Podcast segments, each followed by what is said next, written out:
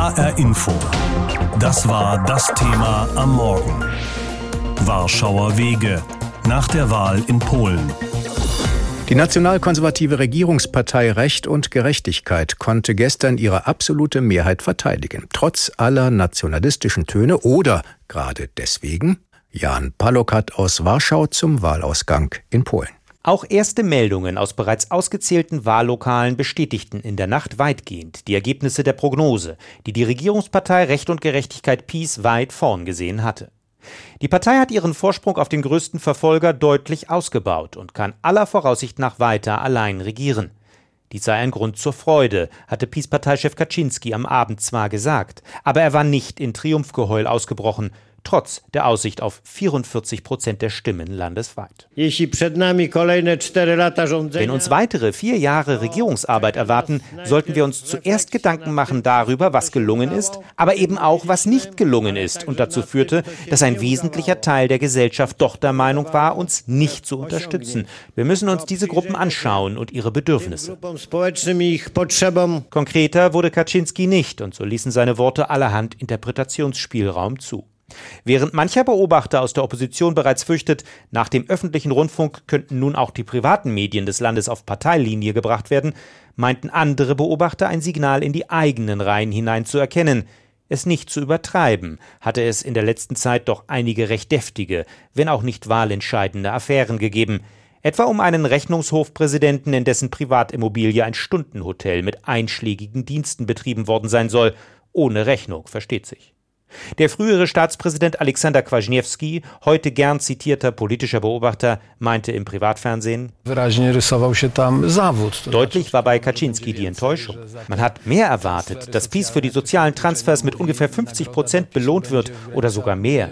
Tatsächlich wird es jetzt schwieriger werden. Ich erwarte ernsthafte wirtschaftliche Spannungen, etwa in der Mitte der Legislaturperiode und auch, dass die internationale Umgebung komplizierter sein wird als in den letzten vier Jahren. Den hohen Wahl Wahlsieg der PiS relativiert auch der Umstand, dass die Wirtschaft in Polen weiterhin hervorragend läuft und die von der Partei eingeführten Sozialleistungen bislang nicht allzu stark durch Inflation entwertet wurden. Auch, dass insbesondere die liberale Opposition verbraucht und ideenlos wirkt. Die strahlendsten Gesichter gab es in der Nacht bei den polnischen Linken, die mit voraussichtlich 12 Prozent ins Parlament zurückkehren.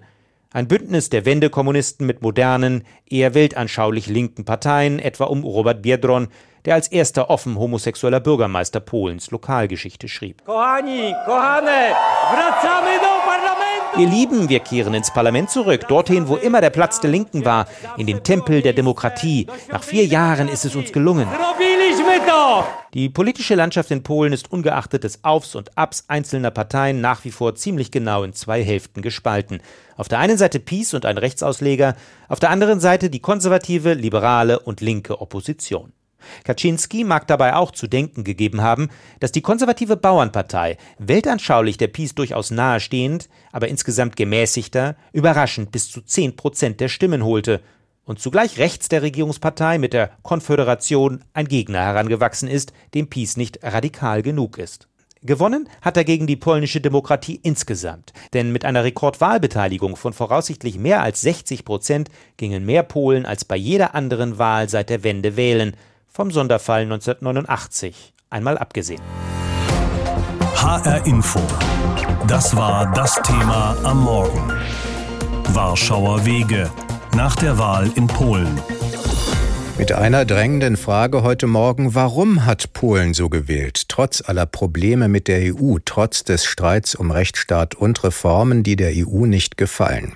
Jacek Tyblewski leitet die polnische Redaktion von Cosmo, das ist ein internationales Programm von WDR, RB und RBB. Und mit ihm habe ich heute Morgen genau über diese Frage gesprochen. Die PiS hat haushoch gewonnen, die Opposition weit abgeschlagen. Wie hat das die PiS geschafft, trotz aller Probleme und trotz aller scharfer Rhetorik? Vielleicht nicht trotz dieser Probleme, sondern zum Teil wegen der Themen, die sie angesprochen hatte. Sie setzte auf eine sehr konservative Lebensführung gegen die Neuerungen, die aus dem Westen kommen. Sie hat die Justizreformen in Angriff genommen, weil viele Menschen in Polen tatsächlich nicht zufrieden waren in den letzten Jahren mit ihrer Justiz. Wie sie die Reformen dann durchgeführt hat, dass sie die Justiz praktisch gleichgeschaltet hatte, das ist eine andere Geschichte. Eine andere auch, dass die versprochenen Verbesserungen nicht eingetreten sind.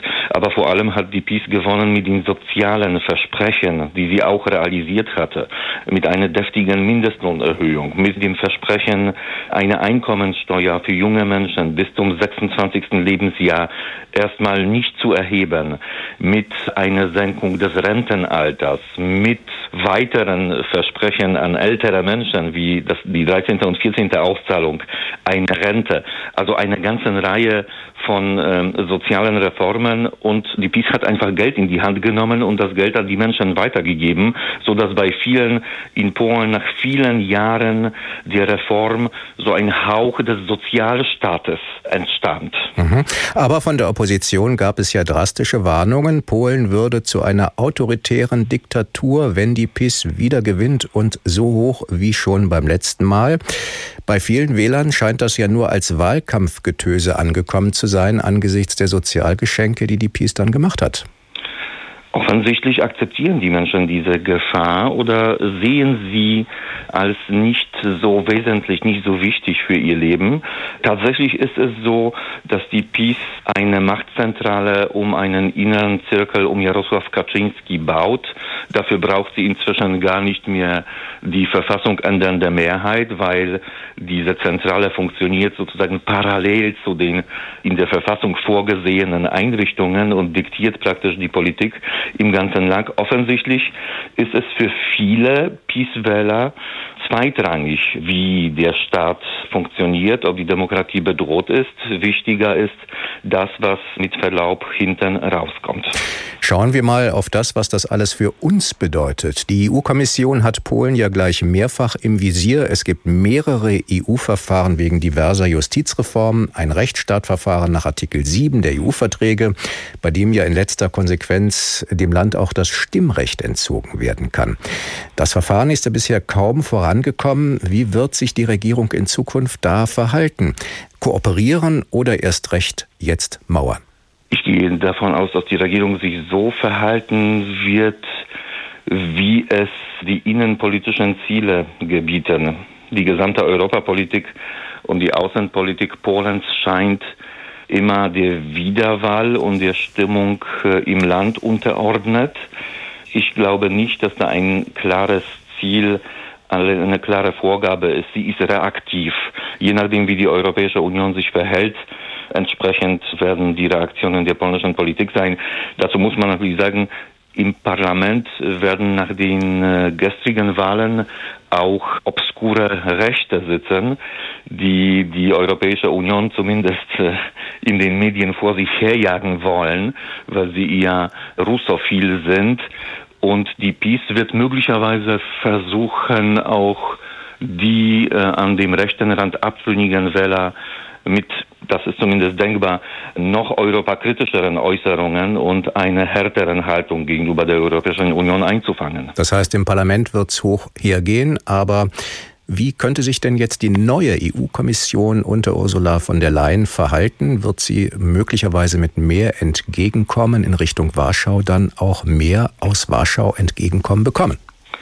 Das ist eine sehr schwierige Frage. Ein Teil der polnischen Opposition haben vorsichtig gefordert, dass die Reformen, die Deformation des polnischen Rechtsstaates nicht akzeptiert werden darf von Seiten der Europäischen Union. Ich glaube allerdings nicht, dass Ursula von der Leyen und ihre Kommission da einen harten Kurs fährt. Ich glaube, dass nachdem die polnische PiS-Regierung zum zweiten Mal durch die Wähler bestätigt wurde, die Europäische Union und die Kommission das weitgehend wird akzeptieren müssen. Gestern hat Polen gewählt. Die Konservativen haben besser abgeschnitten, als das die Opposition sich erhofft hat, und die regierende Peace-Partei kann auch in Zukunft weiter regieren. HR Info. Das war das Thema am Morgen. Warschauer Wege nach der Wahl in Polen. In Brüssel wird man jetzt genau hinschauen, was sich in Warschau tut. Denn das Verhältnis zwischen der polnischen Regierung und der EU-Kommission ist nicht das beste. Kurz vor der Wahl verklagte Brüssel ein weiteres Mal Warschau vor dem Europäischen Gerichtshof. Es geht um die Justiz. Die Politik habe zu viel Einfluss auf die Richter, die nicht mehr unabhängig arbeiten könnten. Es ist nicht das erste Verfahren wegen diverser Reformen der rechtskonservativen Regierungspartei, die auch weiter regieren kann. Alexander Göbel aus Brüssel über ein äußerst belastetes Verhältnis. Man habe sich immer sehr um Polen bemüht. Das sagte EU-Kommissionspräsident Jean-Claude Juncker dem ARD-Studio Brüssel schon vor knapp einem Jahr und seine Enttäuschung konnte er kaum verbergen. Das, was die Kommission zum Ausdruck bringt, die Rechtsstaatlichkeit Polens betreffend, ist ja nicht nur die, eine Eingebung des Momentes. Es gibt ja viele im Parlament, in der Venedig-Kommission des Europarates, äh, Richterverbände in fast allen Mitgliedstaaten, die diese Auffassung äh, teilen. Das muss Polen zur Kenntnis äh, nehmen. Damals liefen bereits mehrere Verfahren vor dem Europäischen Gerichtshof wegen diverser Justizreformen der PIS, der rechtskonservativen Regierungspartei in Polen. Und geführt wurde da auch schon das vermeintlich schärfste Schwert, um Mitgliedstaaten zu disziplinieren, das Rechtsstaatsverfahren nach Artikel 7 der EU-Verträge. Das kann immerhin zum Entzug von Stimmrechten auf EU-Ebene führen. Angestrengt hatte es EU-Kommissar Franz Timmermans, damals für Rechtsstaatlichkeit zuständig. Mit Blick auf Polen sagte er, man hat eine neue Auffassung von Demokratie. Man sagt, wir haben die Mehrheit, deshalb haben wir auch das Recht zu kontrollieren, was die Justiz macht. Und das ist natürlich nicht erlaubt unter europäischen Regeln. Die Folge Jahre des zähen Ringens zwischen Timmermans und der polnischen Regierung. Verhärtung der Fronten, auch beim Thema Migration. Die politische Entfremdung hatte sogar Auswirkungen auf die neue Kommission und ihre Führung.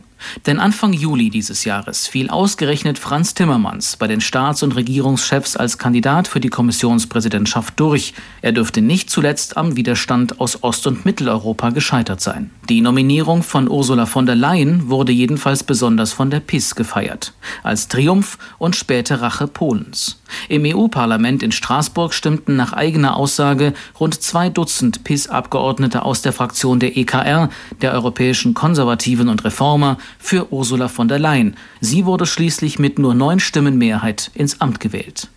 Dass die neue Kommissionschefin gleich auf ihrer zweiten Antrittsreise Polen besucht hat, wurde dort als wichtiges Signal des Respekts gewertet. Auch, dass von der Leyen sagte, Polen sei ein zentrales Land in Europa, dessen Rolle es zu würdigen gelte. Tatsächlich haben die politischen Scharmützel nur bedingt etwas mit dem Europagefühl in der polnischen Bevölkerung zu tun. 15 Jahre nach dem EU-Beitritt sehen die meisten Polen Europa als erfolgreiches Projekt. Und das nicht nur, weil die Arbeitslosigkeit von damals 20 auf heute rund 4 Prozent gesunken ist. Auch wenn viele Polen weiterhin nationalkonservativ wählen, einen Polexit, einen Austritt aus der EU, will sich die überwältigende Mehrheit gar nicht vorstellen. Dennoch, auch wenn die neue Kommissionspräsidentin Ursula von der Leyen mit Blick auf Polen zu Protokoll gab, nicht jeder sei perfekt, auch nicht beim Thema Rechtsstaatlichkeit, stellte sie vor dem Europaparlament klar, For centuries Jahrhunderte haben die Europäer für ihre Freiheit und Unabhängigkeit gekämpft. Das Recht ist das beste Mittel, um diese Werte zu schützen. Deshalb gilt es, die Rechtsstaatlichkeit zu respektieren. Niemals werden wir dabei Kompromisse machen. No compromise when it comes to respecting the rule of law. There never will be.